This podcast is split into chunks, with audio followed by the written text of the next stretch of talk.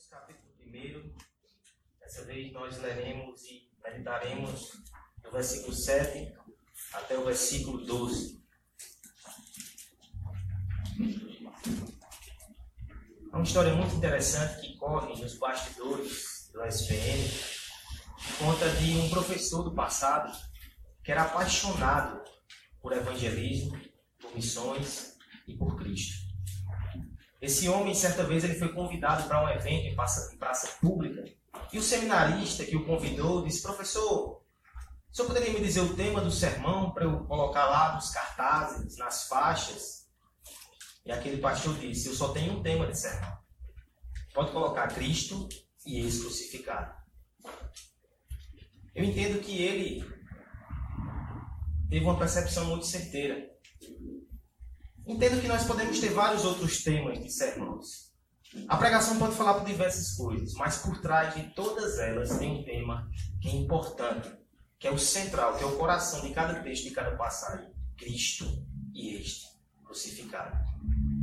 Se em toda pregação, se todo texto que nós lemos, esse deve ser o anelo e o anseio da nossa alma, imagine só como é fantástico incrível quando a passagem ela já deixa isso muito claro, muito explícita diante de nós. Quando ela diz: Hoje eu vou falar de forma clara, contundente, gloriosa sobre quem é Cristo e sobre o que ele fez. Esse é o caso de hoje. Vamos ao texto. Efésios 7 a 12. Diz assim a palavra de Deus: No qual temos a redenção. Pelo seu sangue, a remissão dos pecados. Segundo a riqueza da sua graça, que Deus derramou abundantemente sobre nós em toda a sabedoria e prudência, desvendando-nos o mistério da sua vontade, segundo o seu beneplácito que propuseram em Cristo, de fazer convigir nele, na dispensação da plenitude dos tempos, todas as coisas, tanto as do céu como as da terra Nele digo, no qual fomos também feitos herança, predestinados segundo o propósito daquele que faz todas as coisas conforme o conselho da sua vontade, a fim de sermos para louvor da sua glória, nós, o que de antemão esperamos em Cristo. Vamos orar, pedir para que o Senhor nos ajude a enxergar a glória de Cristo nesse texto tão maravilhoso da palavra de Deus. Pai amado, Pai bendito, nós te louvamos e te adoramos, Senhor. Quão glorioso é o teu nome, quão magnífica é a tua palavra. Como é bom ouvir sobre o nosso Cristo. Como é bom ler no registro inspirado sobre a grandeza e a glória dele. Nós te pedimos, Senhor, que não deixe nada nos atrapalhar nem tirar nossa concentração. Sabemos que tem sido dias corridos, apesar de abençoados para todos nós, mas que nesse instante o Senhor coloque toda a nossa atenção e o nosso foco nessa passagem e naquele que ela descreve, o nosso maravilhoso Senhor Jesus Cristo, o amado das nossas almas. É isso que te pedimos no nome dele. Amém. Meus irmãos, 6 de março de 1927, um homem chamado Bertrand Russell deu uma série de palestras com um tema muito controverso e polêmico. Dizia assim: Por que não sou cristão? Aquilo posteriormente virou livros e esses livros se espalharam. Não por aquilo que ele dizia em si, porque ele não levantou lá nenhum argumento muito novo. Você pode ter acesso a essa obra e perceber que até muitas das coisas que ele levanta contra o cristianismo já foram combatidas no primeiro e no segundo século por aqueles que foram chamados na história da igreja de pais apologistas. No entanto, a repercussão foi grande por causa de quem esse homem era. Prêmio Nobel. Um destacado matemático e filósofo a sua opinião causou impacto na sociedade do tempo. Do outro lado, Deus levanta um homem muito simples e muito humilde, apesar de ser um gigante de Deus. John Stott, talvez você já tenha ouvido falar sobre ele. Alguns anos depois, esse servo do Senhor resolveu escrever um livro chamado Por que Sou Cristão? E de forma muito humilde, ele diz que não vai ficar refutando os argumentos daquele outro escritor mas que ele vai se posicionar no debate público. E acima de tudo, ele vai mostrar que ele é cristão, não por causa de um argumento brilhante, não por causa de alguma coisa que ele faz, que ele diga que ele é, mas por causa do próprio Cristo. Esse é o cerne do seu livro. Se você quiser procurar hoje na Felic, a Ultimato publicou Por que Sou Cristão. Esse livro é maravilhoso, encantador, e eu particularmente tenho uma queda por ele gigantesca, porque foi o primeiro livro cristão que eu li. Sensacional. Ele vai falar de Cristo da primeira página até a última, nos ensinando uma coisa muito interessante. Quando alguém te pergunta por que você é cristão, por que você é igreja, o que você responde? Será que você vai lembrar do seu testemunho, o que você fez, o que você decidiu, como você escolheu, como você é convencido? Ou você vai dizer por causa de Cristo? Eu sou cristão por causa de Cristo. Eu sou igreja por causa de Cristo. Como o cego que disse: Eu não sei dizer direito. Uma coisa eu sei: eu era cego. Ele me curou. Cristo é aquilo que nós temos de singular e extraordinário. É Ele que nos faz cristãos. É Ele que nos faz igreja. É interessante que a abordagem de Stott parece muito com a abordagem do Paulo. Nós estamos vendo aqui nessa carta que do verso 3 até o verso 14, o primeiro tema que o apóstolo aborda de forma direta é como a igreja é formada. Ele faz isso em primeiro lugar em forma de canção. Ele não, não está sendo aqui muito acadêmico, muito pesado. Ele está cantando, ele está louvando, ele está exaltando a Deus. Nós vimos também que nessa canção, do verso 3 até o 14, ele separa de forma muito interessante aquilo que o pai faz, que o filho faz, que o espírito faz. Mas em tudo isso tem uma grande lição. Ele não foca no homem, ele não foca na gente, ele foca em Deus. Somos igreja por causa de Deus, acima e antes de tudo por causa dele. E agora, depois de ter mencionado nos versos que meditamos na semana passada sobre a obra do Pai, o Pai que escolhe que forma a sua igreja, agora ele volta-se para o Filho. Nós temos aqui uma mudança de foco. Se no primeiro momento ele falou do céu e coisas que acontecem no céu, agora ele vai nos explicar como a igreja é formada na terra. Se no momento anterior ele falou sobre a eternidade, ele descortinou a eternidade, agora ele vai dizer como isso acontece no tempo. Se nos primeiros versículos o apóstolo falava sobre o Pai, agora ele vai colocar o seu foco na pessoa amada e bendita do seu Filho Jesus Cristo e vai nos mostrar como Cristo forma a sua igreja. É isso que nós veremos nessa noite. Com a ajuda de Deus, nós que somos igreja de Cristo, vamos meditar no Cristo da igreja. Com a ajuda da Escritura e a sua glória peculiar, com o coração grato e sobre a orientação do Pai que nos elegeu, nós iremos contemplar nesse texto o que Cristo fez por nós e, em decorrência disso, o que Cristo é para nós. Nós olharemos esse texto e nós veremos que Cristo é a nossa salvação, versículo 7. Veremos também que Cristo é a nossa sabedoria, versículo 8, 9 e 10. E por fim, veremos que Cristo é a nossa esperança. A exposição dessa noite, meus irmãos, tem por tema o Cristo da igreja. O que ele é para nós. Em primeiro lugar, o Cristo da igreja é a nossa salvação. Verso 7, vamos ler todos a uma só voz no qual temos a redenção. a remissão dos pecados, segundo a riqueza da sua graça. Um historiador da igreja disse certa vez que você pode ter qualquer credo, qualquer crença, qualquer confissão, mas se você passa por essa face da terra, você vai ter que dar a sua opinião sobre Jesus Cristo. É inevitável. E por que ele diz isso? Primeiro, porque grande parte do mundo ainda divide os blocos da história como antes e depois de Cristo. Não só isso. Os últimos levantamentos mostram que 28% da população mundial é cristã. E quando você passa pra, para para pensar numa população que tem 7 bilhões de pessoas, 28% disso, quem é de exatas pode fazer as contas aí, é muita gente. Até quem não é cristão, portanto, tem alguma opinião sobre Cristo, via de regra. Essas opiniões elas são as mais variadas possíveis. Você já teve contato com pessoas que não são cristãs, mas que entendem que Cristo é um mestre fabuloso, que tem uma ética admirável, que é um homem muito sábio, que é um homem bom, que é um mártir, enfim, tem mil e uma opiniões. Mas a questão é para nós como igreja, o que Cristo é? O que nós vemos nele, entendemos que somente ele pode nos dar. O texto aqui, no verso 7, ele tem como panorama um problema. Nós pensamos assim: Cristo vai formar a sua igreja. Deus elegeu essa igreja. E a pergunta é: por que qualquer um não poderia ser igreja? Porque é preciso que o Pai, na eternidade, escolha. Porque todos simplesmente não fazem parte desse agrupamento que é a igreja. As palavras que o apóstolo usa no versículo 7 são palavras de solução. Mas por trás delas tem um problema. Eu vou enumerar alguns deles. No capítulo 2 isso vai ficar mais claro. Mas olha, a primeira coisa é que o homem ele não é tão livre quanto ele pensa que é.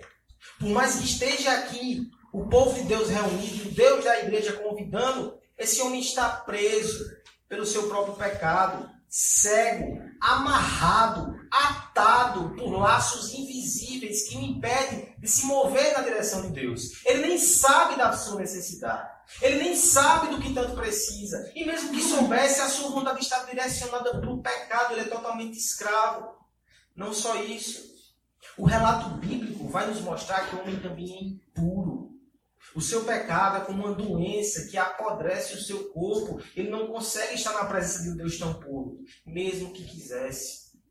Ele também é culpado e condenado por causa da sua transgressão.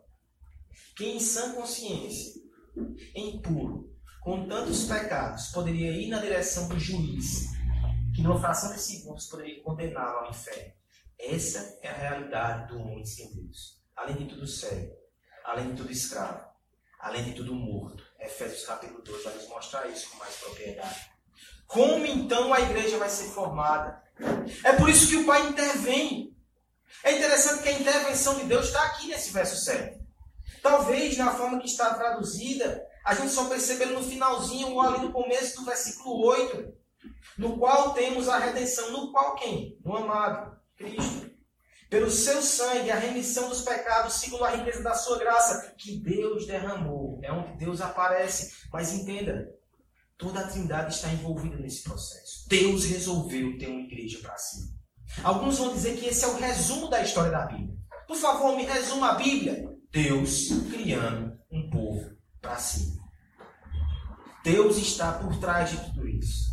Mas nesse instante ele fica na sombra.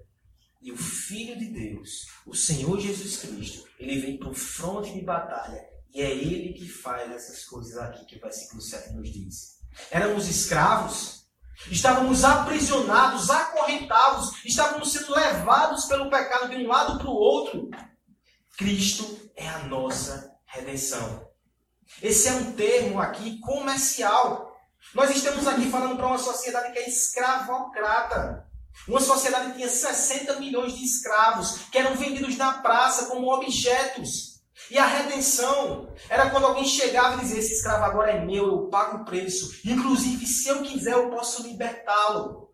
O texto está nos dizendo que foi exatamente isso que Cristo fez, no qual temos a redenção pelo seu sangue. Ele nos comprou com um preço caríssimo e agora não somos mais escravos do pecado. Agora nós podemos nos voltar para o nosso Deus. É isso que a Escritura vai dizer em tantas e tantas passagens. 1 Pedro 1, versículo 18. Pois não foi por coisas perecíveis como prata e ouro que vocês foram redimidos de sua maneira vazia de viver, mas pelo precioso sangue de Jesus Cristo ou Mateus 20, 28. O filho do homem não veio para ser servido, mas para servir e dar a sua vida em resgate de muitos. O nosso Deus nos redimiu. E não só isso, porque nós podemos pensar, agora estamos livres.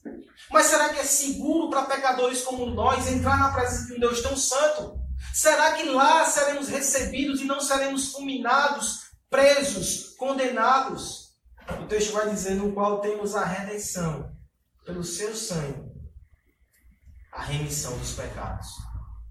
A palavra remissão aqui, na sua tradução mais literal possível, é linda. Levar para longe.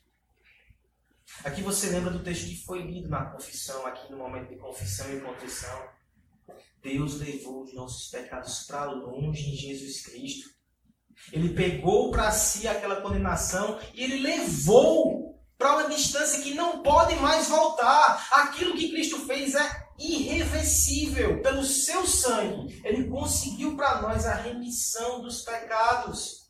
Nós agora podemos nos aproximar de Deus. Em Cristo nós somos livres. Em Cristo nós somos purificados. Em Cristo já não há mais condenação. Eu sei que talvez eu não esteja dizendo aqui nenhuma novidade para você, mas você precisa cravar isso como muito firme. A coisa mais importante do mundo é essa verdade. Essa é a mensagem mais fantástica e mais fascinante de todas. É ela que te faz igreja. Sem isso, não há igreja. Sem isso, não há salvação. Sem isso, não há cristão algum na face da terra. É pelo sangue que nós conseguimos a redenção, a remissão pelo sangue de Cristo. E aqui eu me lembro de uma história que J. Serralli conta no livro Santidade. Dê um pulinho na Felipe, lá na editora Fiel, esse livro é muito bom e vou querer desconto né, pelas propagandas. Uhum. Mas nesse livro tem uma passagem lá que ele conta a história de um índio norte-americano recém-convertido ao cristianismo. E aí tem um turista que está visitando aquela região e acha aquilo muito ridículo. Porque esse índio fala tanto de Jesus esse Jesus, que é o Jesus dos opressores, que tomaram essa terra aqui dele, porque ele fala tanto de Jesus, não faz sentido. E ele questiona aquele índio e pergunta por que você fala tanto desse Cristo? O que, é que ele fez por você, para você falar tanto dele? Aquele índio, à sua maneira, ele deu a resposta. Não falou, não discursou, mas ele fez o seguinte: ele pegou um bocado de folhas e gravetos e fez um círculo no chão. Depois catou um vermezinho da terra e colocou no meio daquele círculo. Tocou fogo nos gravetos, tocou fogo nas folhas, e aí você tem aquela cena: um círculo de fogo e um verme no meio. O círculo vai se fechando. O verme é chamuscado pelo fogo, se retorce, se contorce, tenta desesperadamente sair por um lado, por um outro, está encurralado. Tem um momento que aquele bicho percebe, se desespera com aquilo, se encolhe todinho e fica ali esperando, sem esperança, a sua morte decretada. Nesse instante, o índio se ergue mais uma vez, coloca a sua mão ali, gentilmente pega aquele verme miserável e coloca do lado do seu peito com muito carinho. E disse: Estrangeiro, eu era o verme. Era eu que estava para ser condenado eu já sentia as chamas do inferno me chamuscando. Mas foi Cristo que estendeu a sua mão. Foi Cristo que veio até o meu encontro. Foi Cristo que me acolheu com carinho e me trouxe para perto do coração de Deus. É por isso que eu amo. É por isso que eu falo tanto dele. Meus irmãos, essa é a verdade mais importante do universo. Por favor, não esqueça disso. Por favor, não coloque empecilhos de transmitir essa mensagem. Nós éramos esse vermezinho, mas Cristo teve compaixão de nós. Isso se chama redenção. Antes de tudo, Cristo é para nós o nosso Salvador, porque Ele que nos libertou, purificou e reconciliou pelo preço do seu sangue. Salvação. Qual é a importância que você dá a esse termo? Será que você acha que ele é só para aqueles que não são crentes? Salvação é o que Cristo conquistou para você. Não é uma mera opção entre tantas outras que disputam a nossa atenção no mercado religioso, cheio de bugigangas para nos entender. Não é mais do que isso. Salvação pressupõe uma necessidade urgente, terrível e gritante da nossa alma, um anseio profundo e doloroso do nosso coração, um abismo aberto pronto para nos consumir, uma porta fechada que nos trazia angústia, um inferno com os braços abertos aguardando a nossa alma. Mas aí veio Cristo Aí veio a cruz, aí veio a nossa salvação. Não é de pouco valor que ele nos oferece. Não são coisas triviais, de valor questionável. São coisas eternas, de valor super abundante para os nossos corações. Redenção, justificação, reconciliação. É o inferno eterno que foi apagado das nossas almas. É o banquete eterno que foi conduzido e preparado para nós tudo isso em Jesus Cristo. A cruz não trata de coisas menores. A cruz trata de coisas eternas. É sobre isso que você deveria falar toda vez que alguém te perguntasse por que você é cristão. Por causa de Cristo. Antes de tudo, Ele é o meu Salvador. Pré-adolescentes, não vou chamar mais de criança. Jovens também. Nós estremecemos, nos alegramos e ficamos emocionados quando ouvimos falar de heróis que nem sei se já, já te disseram, mas os heróis da Marvel não existem. Mas a gente se emociona com isso, tem problema nenhum, eu me emociono também. Eu chorei quando o meu irmão, chorei, eu sou durante. Meus irmãos, você não está aqui para ouvir sobre um herói fictício. Você está aqui para ouvir sobre alguém que morreu por você, que conquistou a sua salvação. Isso deveria mover o teu coração muito mais do que qualquer obra cinematográfica. Você deveria sair daqui sempre cheio de alegria. Como é que você tem lidado com essa verdade? Será que essa é a verdade que mexe com o teu coração a semana toda? Ou você está muito mais preocupado com o que você vai fazer no sábado? É o encontro que eu vou ter, é o passeio que eu vou fazer, é o filme que eu vou assistir, do que o domingo, o dia santo, no qual você vai ouvir falar sobre o seu Salvador. O seu coração tem que bater forte por isso. Se tem algo que tem que deixar a tua alma triste, é um dia do Senhor que você passa a ouvir sobre o Evangelho e sobre a salvação, sobre aquele que te salvou. Se algum de vocês aqui nessa noite ainda não se rendeu a Cristo, se algum de vocês que não nos que visita aqui nessa noite ainda está longe desse homem pedido, deixa eu, em primeiro lugar, te pedir perdão. Porque muitas vezes nós cristãos quando te dizemos ou propagamos a fé com você, apontamos demais para nós mesmos. Parece que é algo que a gente fez, que a gente conquistou. E você olha para a gente e talvez não veja essas coisas todas. Realmente não se trata de nós, se trata dele. Somos cristãos por causa dele. Ele está aqui sendo anunciado nessa noite. Ouça. Abra o seu coração para ouvir a mensagem da salvação. Ele é incomparável. Ele é singular, cheio de glória. Ele é o nosso Salvador. Ele é o nosso Redentor. E se ele salvou um pecador como eu, ele pode salvar você também. O tema da nossa exposição, meus irmãos, é o Cristo da igreja. O que ele é para nós? Em primeiro lugar, o verso 7 nos mostra que ele é o nosso Salvador. Em segundo lugar, além de ser salvação, ele também é sabedoria. Essa é a verdade do verso 8 até o verso 10. Os homens desse mundo, eles pecam constantemente porque eles olham para Cristo e veem nele, no máximo, um sábio mestre. No entanto, quantas vezes a igreja não caminha na direção oposta? Porque a gente entende que Cristo é Salvador. Mas um mestre para nos ensinar como viver, um mestre para nos ensinar como interagir no ambiente da escola, da academia, da vida do dia a dia, nos parece que não. Mas o texto vai nos mostrar que Cristo é tanto salvação quanto sabedoria. Nada falta nele. Verso 8. Leamos a uma só voz. Que Deus derramou abundantemente sobre nós em toda a sabedoria e Há algo aqui que foi derramado abundantemente sobre nós. Mas é fácil para a gente esquecer disso e ficar tateando no escuro, procurando o que nos foi dado em outras fontes. Deixa eu lhe falar um pouco sobre o contexto de Efésios aqui. Esses homens e essa igreja ela está sendo encurralada, porque ela abraçou a Jesus Cristo. Mas de um lado ela vai ter judeus dizendo que não é suficiente. Ela precisa dos rituais, de todo o legalismo e a lei cerimonial para conseguir viver a vida de forma adequada. Do outro lado, tem pagãos com as suas magias, os seus rituais, dizendo: volte ou você vai ser amaldiçoado.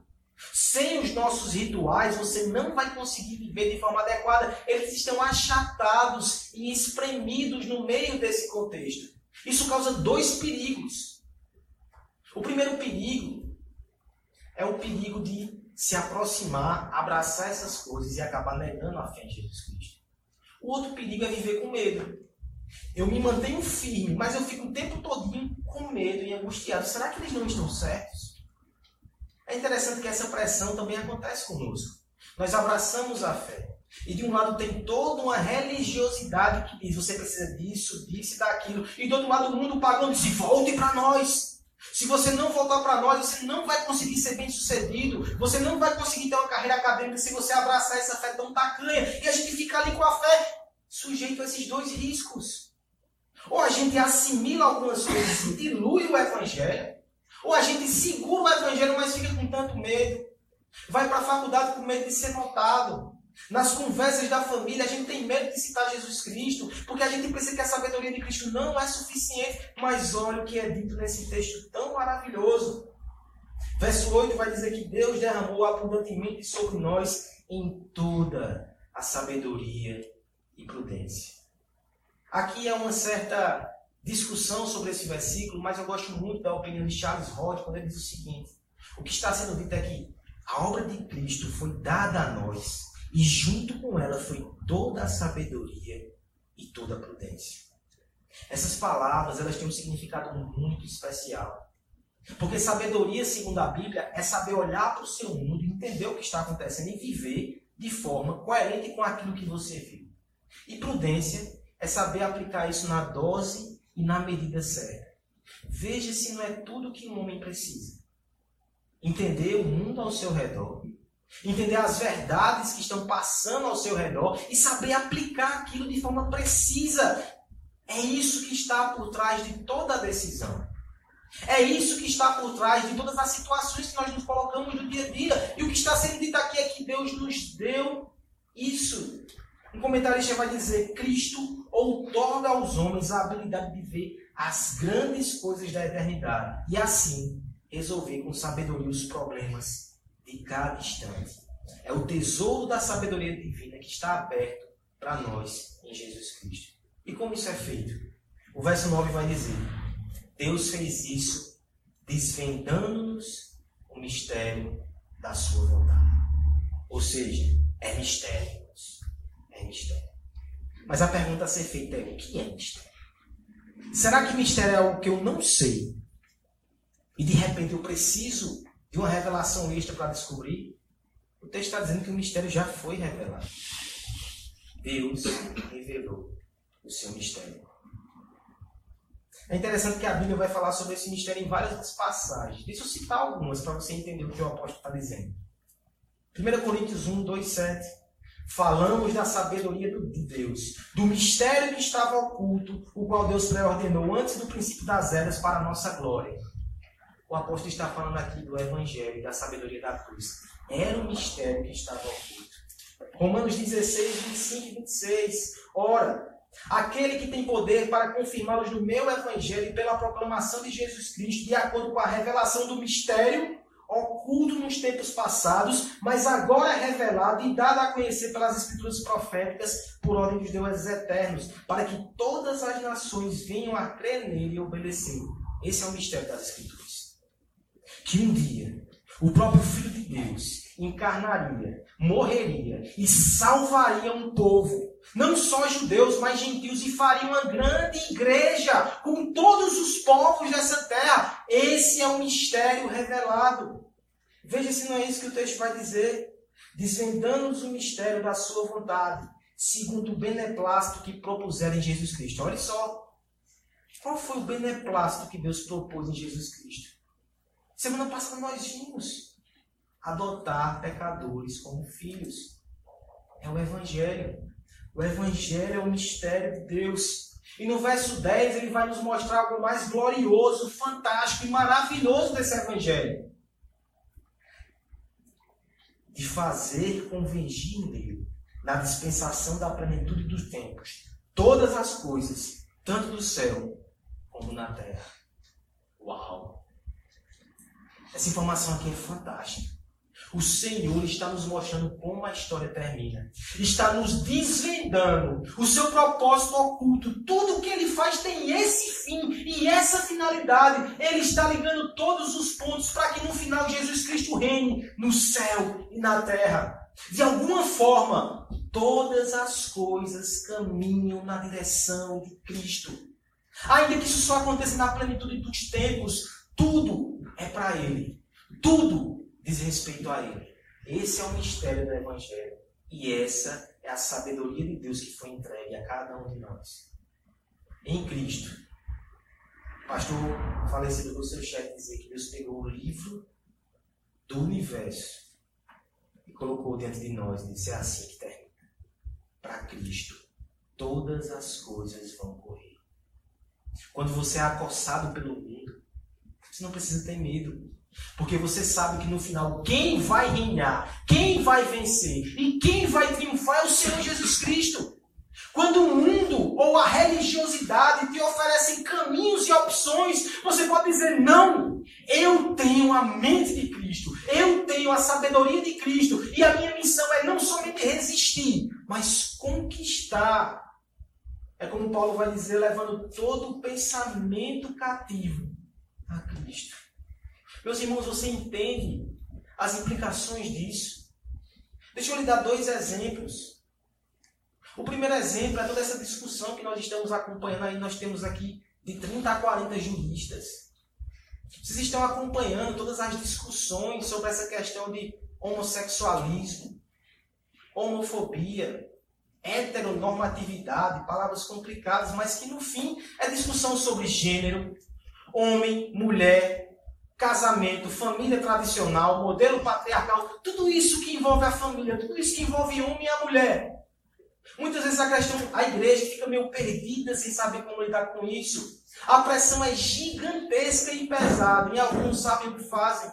Vão dizer, não, essa não é uma doutrina tão importante. É uma coisa mais que a gente pode negociar. Outros vão dizer que isso é somente cultural, as questões que foram colocadas ali pelo apóstolo Paulo. Mas eu queria que você entendesse isso com a mente de Cristo.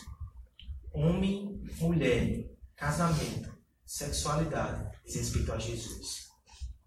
O jeito que Deus projetou que o homem fosse homem a mulher fosse mulher e vivessem numa aliança de amor e de união diz respeito a Cristo e a sua igreja. É o Evangelho.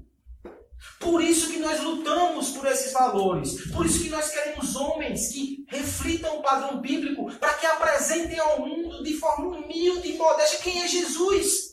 Por isso que nós queremos mulheres que entendam qual é o seu papel, porque elas estão mostrando e ensinando o Evangelho. A mulher que confia naquele que morre por ela. Esse é o Evangelho. Tudo diz respeito a Cristo. Quando aqueles togados estiverem discutindo isso, não perca isso de vista é Cristo que está sendo discutido ali, mesmo que seja em desfavor da sua glória, do seu evangelho. Deixa eu dar outro exemplo. Esses dias, em uma das nossas conversas na janta, eu e Letícia, nós misturamos empreendedorismo, coisa dela, teologia, coisa minha, criação de filhos, coisa dos dois. E falávamos sobre isso. E ela estava compartilhando comigo alguns vídeos do TEDx que ela está assistindo. E ela percebeu um, um, algo muito presente em todas as histórias contadas ali. Superação. Pessoas que sofrem, que vão lá embaixo para depois conseguir subir e fazer alguma coisa de relevante. É interessante que esse padrão é um padrão da graça. É isso que nos ensina o Evangelho. A cruz precede a glória. A vida e a obra de Cristo nos mostra que é assim que deve ser. Até o mundo e alguns lampejos enxergam isso. Aí vem a grande questão. Já pensando sobre nós. Muitas vezes nós, quando nos tornamos pais, esquecemos isso. E queremos evitar a todo custo todo e qualquer tipo de sofrimento. O que, é que a gente está fazendo? Se não indo na contramão da verdade da cruz. E a gente não está permitindo que os nossos filhos se pareçam com Jesus, que é aquele que sofre, mas é aquele que vence segundo a vontade do seu Pai. Meus irmãos, até o sofrimento dos filhos tem a ver com o Evangelho de Cristo. Até a forma com que nós encaramos o sofrimento da nossa vida tem a ver com o Evangelho de Cristo. Tudo é sobre Ele. Tudo aponta para Ele.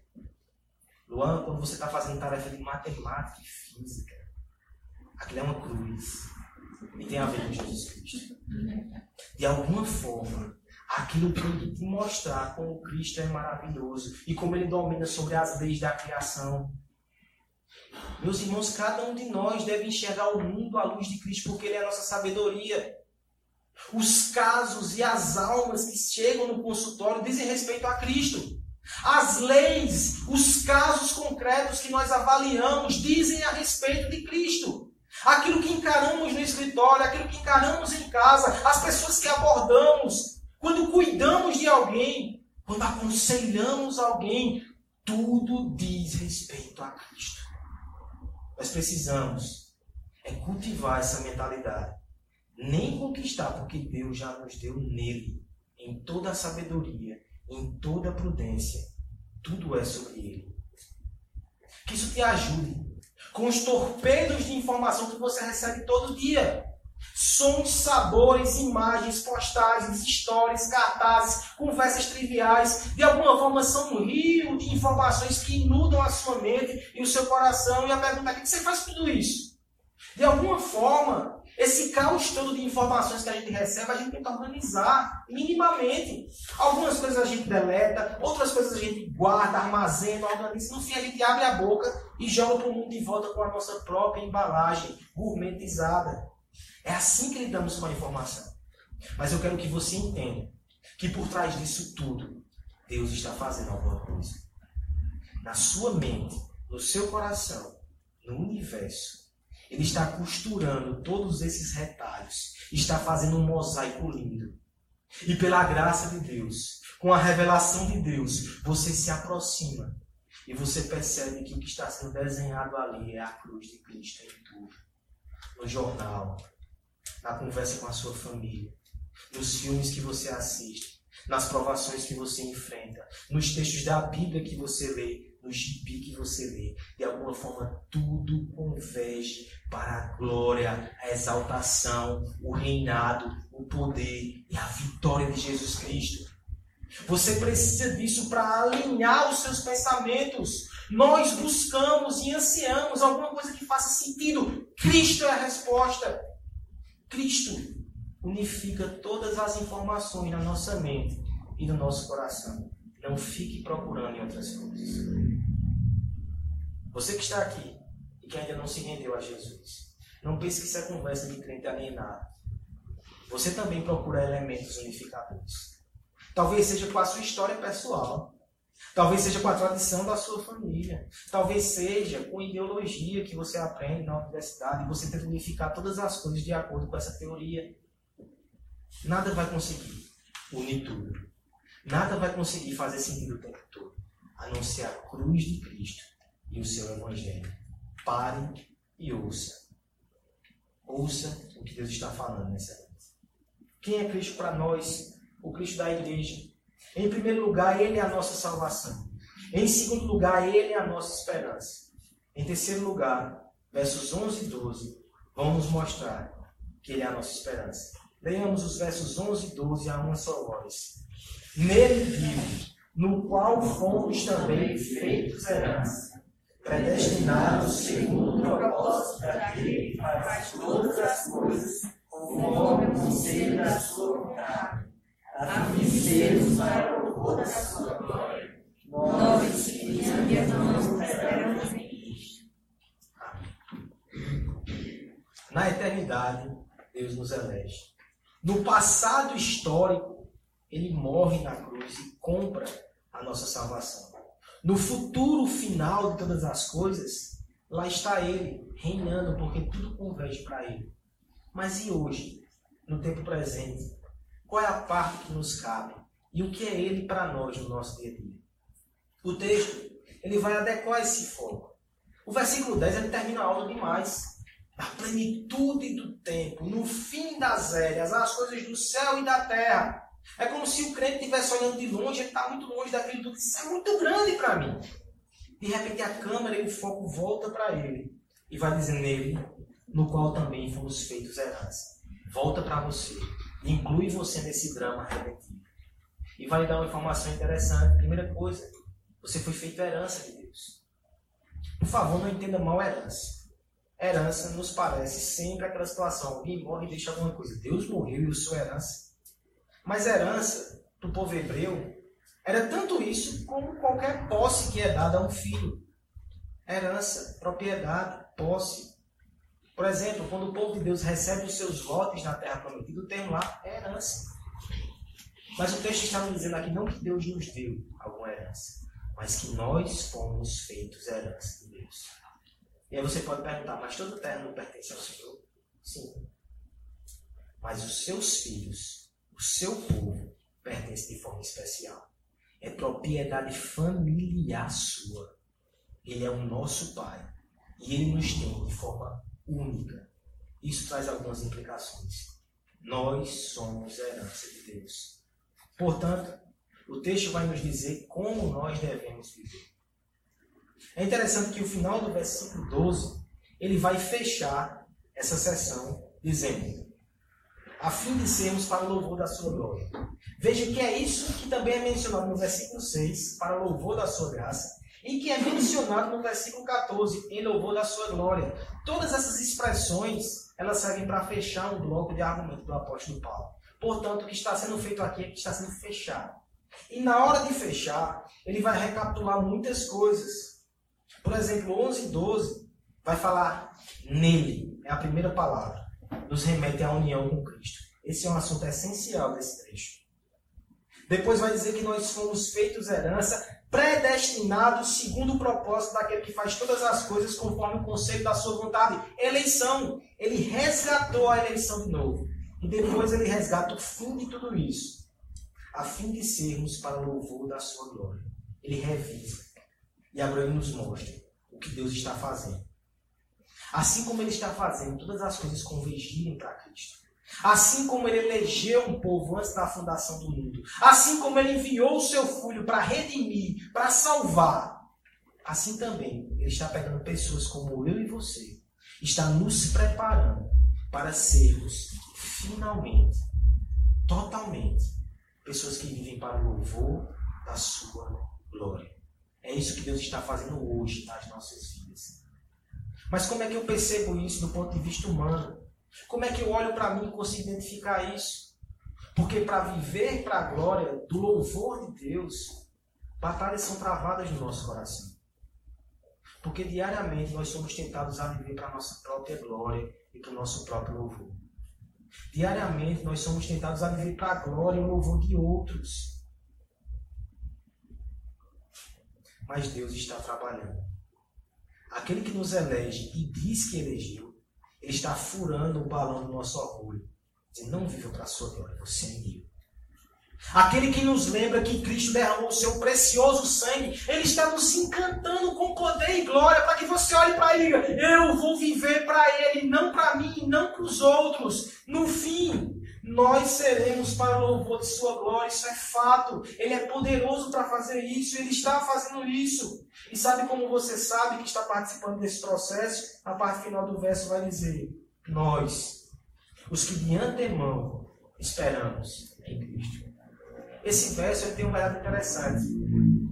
No verso 11 e 12, o apóstolo começa a usar nós e vós. Ele faz isso para diferenciar judeus e gentios na sua plateia.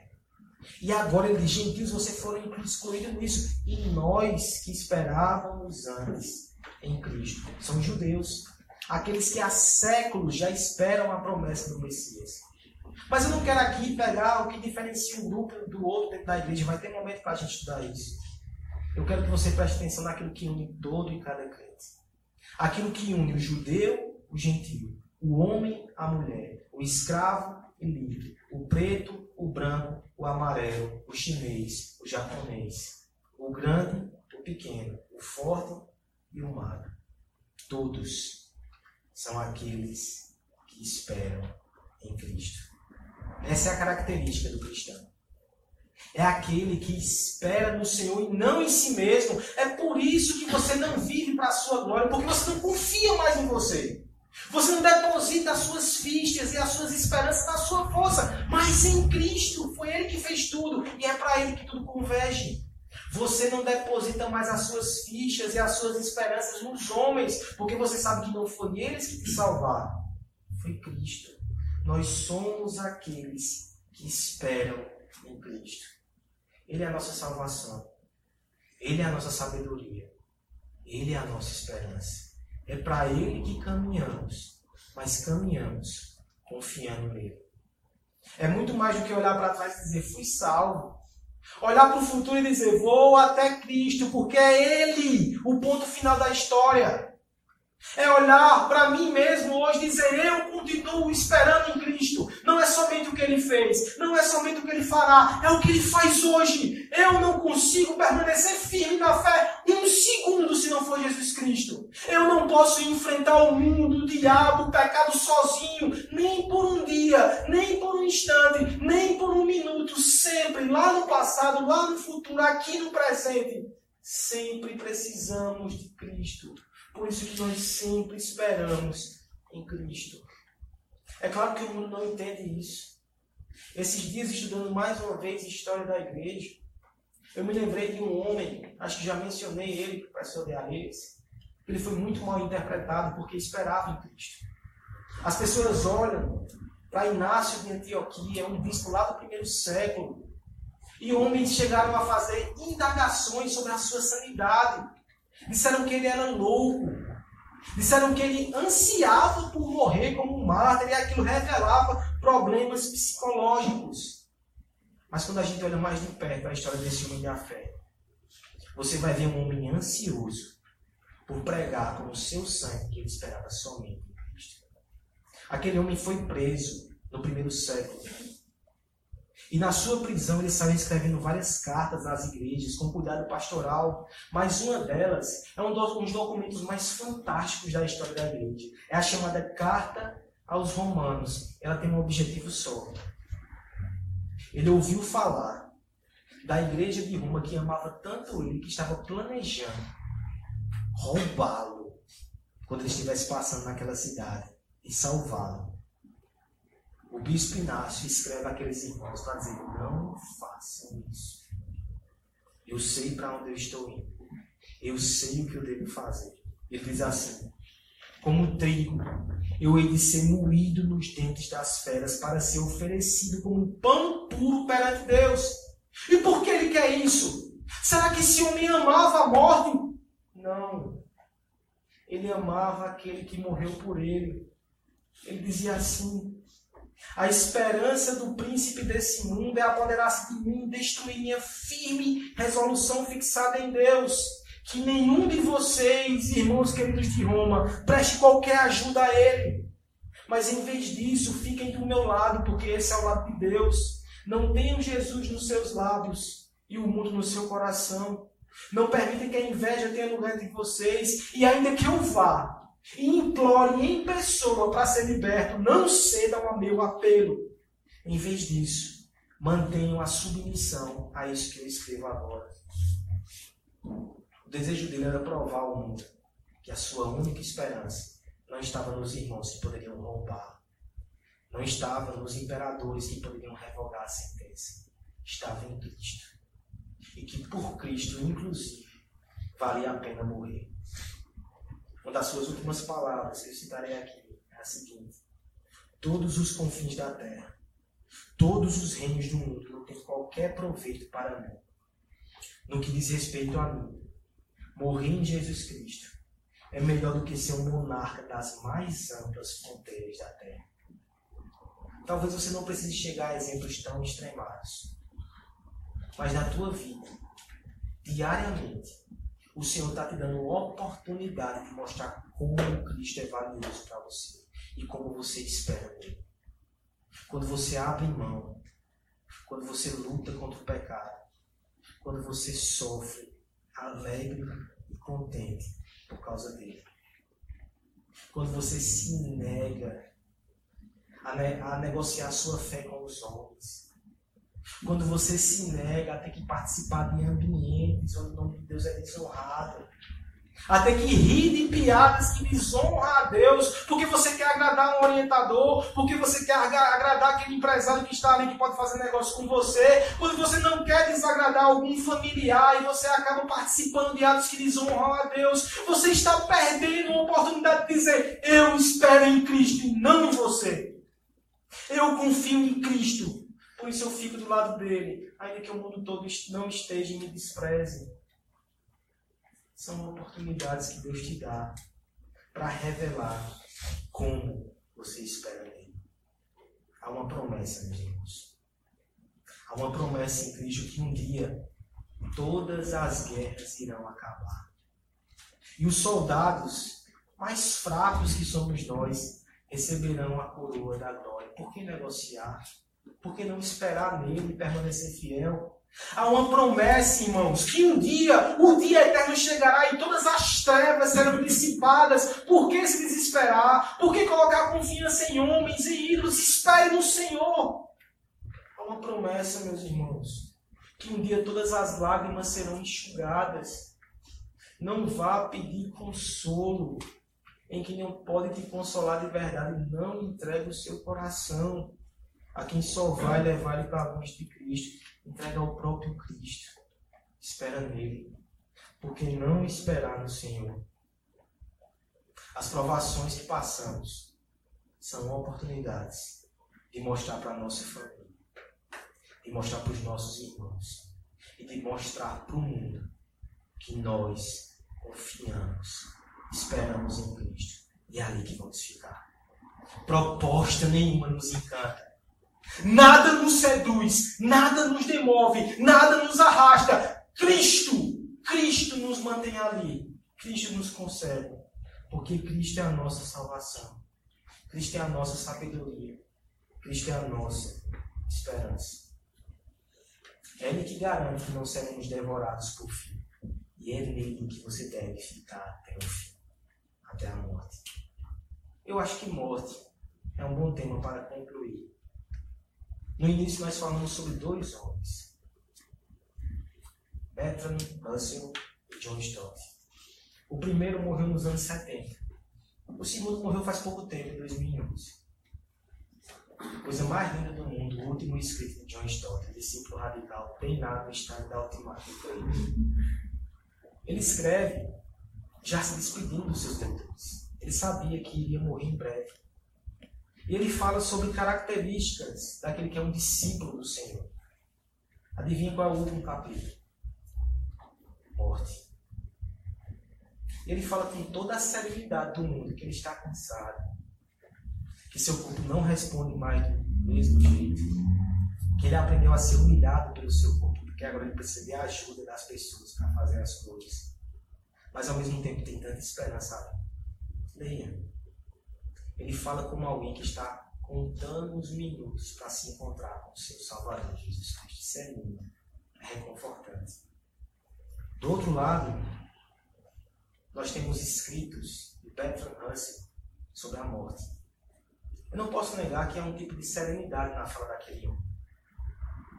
Mas é importante comparar a diferença que faz quando se é ou não cristão quando se conhece ou não Jesus Cristo. Ele diz assim sobre a morte: Acredito que ao morrer, apodrecerei e nada meu sobreviverá. Eu não sou jovem e amo a vida, mas desdenho tremendo e terror a ideia do aniquilamento.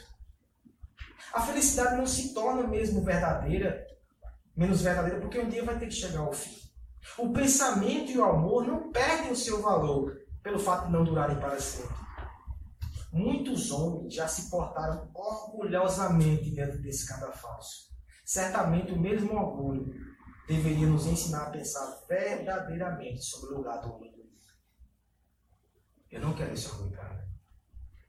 Eu não quero o orgulho de estar diante do abismo e dizer não tenho medo.